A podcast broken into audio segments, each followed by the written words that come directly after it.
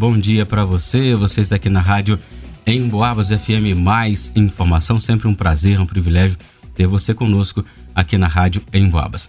Olha, foi realizada de 16 a 20 de janeiro de 2023 a primeira pesquisa do LIRA, que é o levantamento rápido de índices para o Aedes aegypti deste ano, classificando a cidade com médio risco de infestação predial. E é sobre isso que a gente conversa agora com o Herbert Jaques de Matos, ele é supervisor geral do setor de endemias da Prefeitura de São João del Rei. Oi, Herbert, prazer falar com você e ter você de novo aqui no estúdio da Rádio Emboabas. Bom dia, Ângelo, bom dia aos ouvintes da Rádio Emboabas, prazer todo meu destaque novamente. Né? Isso aí, Herbert, então para a gente começar, como a gente diz desde o começo, né? explica gente o que é Lira e como que é realizado esse levantamento. Então, é, como você falou, é um levantamento de índice rápido, né? Então o objetivo dele é, é levantar de forma o, o, o, mais rápido possível alguns indicadores que são importantes para o controle vetorial, né? E é um programa, é um software do, do, do governo federal, onde a gente lança os dados do município, né? Quantidade de imóveis, quantidade de bairros, quantidade de quarteirões, quantos é, quantos é, bairros tem no município. E esse programa ele faz um sorteio aleatório de 20%, de 20 dos imóveis a ser visitados no município. Né? Aí com esses dados que esse programa libera para a gente, a gente faz essa pesquisa amostral. E a gente faz em uma semana, no município a gente consegue fazer em uma semana. E acabando a pesquisa, a gente já tem um indicador, que é o indicador mais importante, que é o índice de infestação predial, né? Esse índice mostra pra gente como tá a população do mosquito Aedes aegypti no município. É, é, você falou no início que é, é feito, é, os locais visitados são através de um sorteio, né? Um Isso. aleatório. Isso. Mas eu posso imaginar que seja aleatório, mas direcionado já em locais que, que já em outros liras já tenham sido é, detectados é, os maiores índices de, de foco, né? Ou não necessariamente? Não, não necessariamente, Angel. Ele é aleatório mesmo. É porque essa base de cálculo que esse programa faz, ela já tem embasamento para calcular o município inteiro. Entendeu? É, eu não sei te explicar o funcionamento certo do software, como que ele funciona e tal, mas esse indicador é indicador do município inteiro. Então a gente pesquisa uma parcela do município, mas no fim das contas a gente tem um cenário do município em geral. E esse software que você falou, isso é do Ministério da Saúde. Isso, o Ministério da Saúde que manda esse software pra gente. Muito bom. Ô, ô Ebert, é, agora conta pra gente quando e como foi realizado esse primeiro Lira e já traz pra gente alguns números. Então, a gente fez agora dia 16 de janeiro a 20 de janeiro, a gente fez a zona urbana. A gente fala zona urbana e, e distritos, porque a gente tem dois distritos em São João, que é São Sebastião da Vitória e das Mortes, que já tem características de, de zona urbana, né? Apesar de serem mais afastados, todo o atendimento de saúde é, ambulatorial desses distritos cabe ao município de São João del Rei. Então a gente fez de 16 a 20 nesse, na sede, que a gente fala que é dentro de São João del Rei, e 23 e 24 a gente fez Rio das Mortes São Sebastião da Vitória, né? E o índice de infestação predial aqui dentro do município de São João del Rei foi de 3,1%. Né? Eu, como eu falei, o índice de infestação predial é a população de mosquito que tem no município. O ideal é que o município mantenha essa população abaixo de 1%. É, não estamos em, cenário de alto risco ainda, que é acima de 3,9, mas 3,1 é muito próximo. Estamos com um cenário de médio risco. Então já inspira cuidados extremos, né? Que a gente tem, teve indício de, de uma epidemia de dengue no ano anterior e tem indicadores que essa epidemia possa acontecer esse ano. Ela pode ter só atrasado o, o, o período de acontecimento e pode estar acontecendo esse ano. Então, é, o índice que nós estamos é 3,1? 3,1. Então é o médio risco. Acima, médio... acima de 3,1 já é alto risco? Não, acima de 3,9. 3,9. É... Não está muito longe, não, não, infelizmente, né? Não, e pela quantidade de chuva, assim, a gente está no período de chuva, mas o volume de chuva que teve foi atípico, né? Então, assim, apesar de ser as condições ideais para o mosquito, chuva, calor, a gente vê que tá atípica a chuva, né? É, chuva muito forte, às vezes não, não, não, dá tempo dela acumular, porque ela tá vindo com uma grande quantidade, um volume muito grande, né? Agora, na hora que dá uma estabilizada no tempo, que, que eu creio que essa população tende, tende a aumentar um pouco mais, essa população de mosquito. É, é, é quando você, foi bom você falar muita chuva, chuva intensa, isso aí chega a, a, contribuir ou a prejudicar o aumento do número? Eu digo porque às vezes a chuva é muito forte, cara, a enxurrada chega a, a levar o, os focos, chega a, carregar junto com a enxurrada o mosquito, os, os possíveis até criadores? Sim, é porque pela quantidade de chuva, a força que ela tá vindo, às vezes é, enxurrada leva os criadores, enchente da enchente leva aqueles criadores na margem de córrego, até em alguns quintais onde a água chega. E às vezes, igual a gente teve algumas chuvas de granizo, as pedras é, de granizo foram muito grandes, quebrou alguns recipientes, né?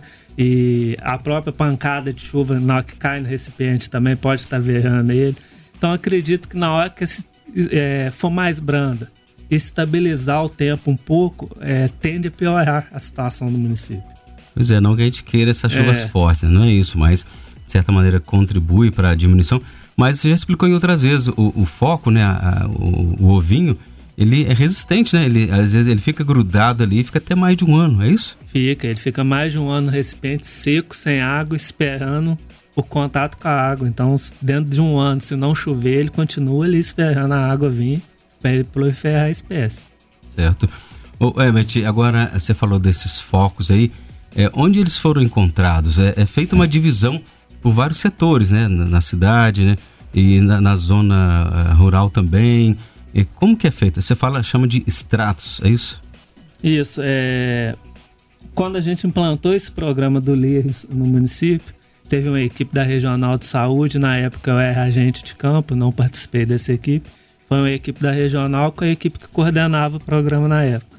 E eles estiveram em Belo Horizonte, onde, é onde foi feito um estudo das características do município. Foram criados cinco estratos no município de São João del Rei de que forma que se criou esses estratos? Cada estrato tem características semelhantes, os bairros têm características semelhantes, socioeconômica, ambiental. Então deu para dividir em cinco estratos no município, né? E dentro desse levantamento que a gente fez recente, em janeiro, o extrato é, com maior indicador, com maior índice de infestação, foi o extrato 3, que é o extrato que abrange a região ali da, da leite de caça, das fábricas, até Alto das Mercês, São Geraldo, né? Aí os bairros com que apresentaram focos foram Dom Bosco, São Geraldo, Bela Vista, Fábricas, Mercês, Cidade Nova, Jardim América, Vila São Paulo e API. Durante essa pesquisa foram encontrados focos nesses bairros. E aí e pode ser considerado alto risco esses locais aí? São, são todos locais de alto risco. O índice de infestação isolado por bairro, que eu fiz a análise já, e foi considerado alto risco todos esses bairros. E os outros estratos, 1, 2, 4, 5, fica no médio? Então, a gente tem dentro dos outros estratos também alguns bairros em alto risco, né? Mas a, a característica de ser 100% alto risco está no extrato 3, né? Então é onde chama mais atenção, onde a gente vê que a gente precisa intensificar mais atenção. São, igual eu falei, são todos bairros colados, próximos, e todos estão em alto risco. É, no, no, extrato 3 que você falou, a região, né, esses bairros que você falou, é, são, parece que são 22 focos. Foram 22 focos. E no extrato 2, né, que está bem próximo também, ele, ele é considerado também é, alto ou médio risco, porque são 16 focos, Ele né? está em médio risco, mas tem alguns bairros lá, igual o Jardim Aeroporto, que já está com, com indicador de alto risco. É igual eu falei, generalizando o extrato, ele está de médio risco. Mas se você pegar a quantidade de focos, igual Jardim Aeroporto, encontramos sete focos no bairro Jardim Aeroporto. Uhum. Então, dentro de Jardim Aeroporto está um cenário de alto risco. E, o Jardim Aeroporto, o avião podia levar o, a dengue embora. É, né? Às vezes está trazendo, né? É, pois é, tem isso também. Até foi bom você, falar. Eu lembrei um tempo atrás, o, Herbert, é, falavam que às vezes o mosquito ele podia, ser, podia ser trazido até de outras cidades, por exemplo, em caminhões lonados que fica água parada ali. E você já ouviu algum, algum relato assim também? Já, isso aí a gente costuma falar, o transporte passivo, né? O mosquito não vai vir voando de outra cidade. Não né? consegue, não, não tem capacidade para isso. Mas às vezes, igual você falou no, na situação de um caminhão, ele entrou ali na cabine, né? Aí o motorista iniciou a viagem, ele pousa ali e vem transporte passivo. Ou senão ele pousa na lona, que tem uma pocinha d'água ali, bota o ovo e até chegar aqui no município, esse ovo não eclodiu e traz também o ovo. Então a gente fala transporte passivo, tem várias formas de transportar o mosquito. Ô, ô Ebert, isso não estava na nossa pauta, mas a gente falou ainda de certo tom, um pouco de brincadeira, mas é sério. Da mosquito não voa de tão longe assim.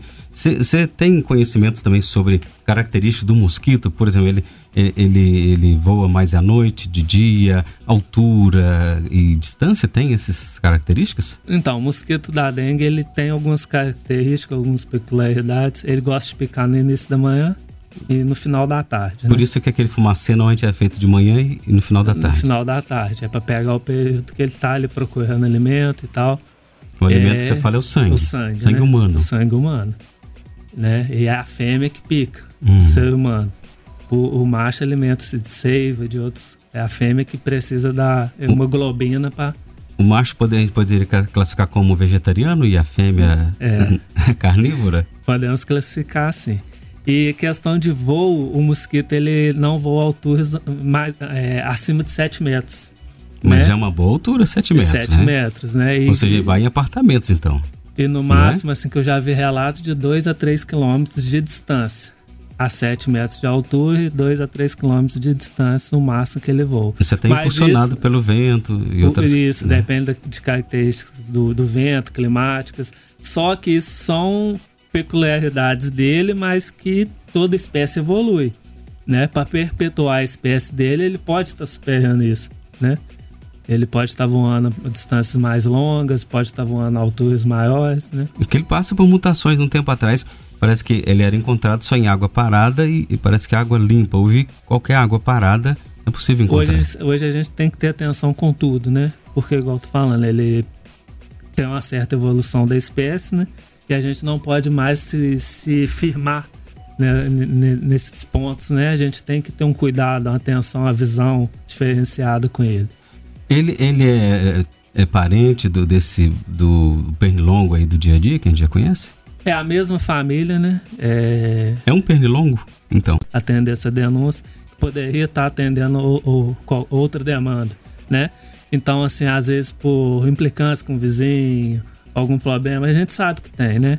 É, e faz essa denúncia, mas eu peço com carinho que não faça isso, justamente por esse motivo. A gente está num período crítico em São João Del Rei e a gente precisa de toda a ação necessária. Mas se tiver alguma denúncia, pode estar fazendo pelo 3379 1565. É o telefone do nosso setor. 3379 1565. Isso. Pode chamar de teledengue? Pode, pode sim. Beleza. Algo mais? Podemos ir embora? É. Tem alguma coisa que você ainda. Eu não perguntei? Ah, eu queria falar isso, não, não perguntou. É, e quem tiver interesse, né? Tem o um processo seletivo aí. A gente vai ter três vagas para dengue. As inscrições foram de 20, são de 25 de 1 a 23 de, de fevereiro. E é só ver a internet pelo site www.formark.com.br. Né? Taxa de inscrição de 50 reais, o período de isenção já, já acabou. Então, quem tiver interesse, estiver precisando e tiver com ânimo para encarar essa batalha com a gente, né? Isso aí, www.fumarc.com.br ou lá no sãojoãodelrey.mg.gov.br também tem o edital, é, né? Tem o edital lá, só dá uma olhadinha, ver se atende essa necessidade, se você está apto para aquilo também, né? Oi, Herbert, muito obrigado, parabéns pelo trabalho, a gente está aí sempre às ordens. Eu que agradeço pelo espaço sempre, e a todos os ouvintes aí, estamos às ordens também. Tá aí, pessoal, o Herbert Jacques de Matos, é supervisor-geral do setor de endemias aqui da Prefeitura de São João falou pra gente sobre os resultados do primeiro Lira, que é o levantamento rápido de índice para o Aedes aegypti, foi realizado de 16 a 20 de janeiro e classifica aí a cidade de São João del Rei em, é, no, no, médio risco de infestação predial. Abraço a todos, Ângelo Vinho. Fica com Deus. Tchau, até amanhã.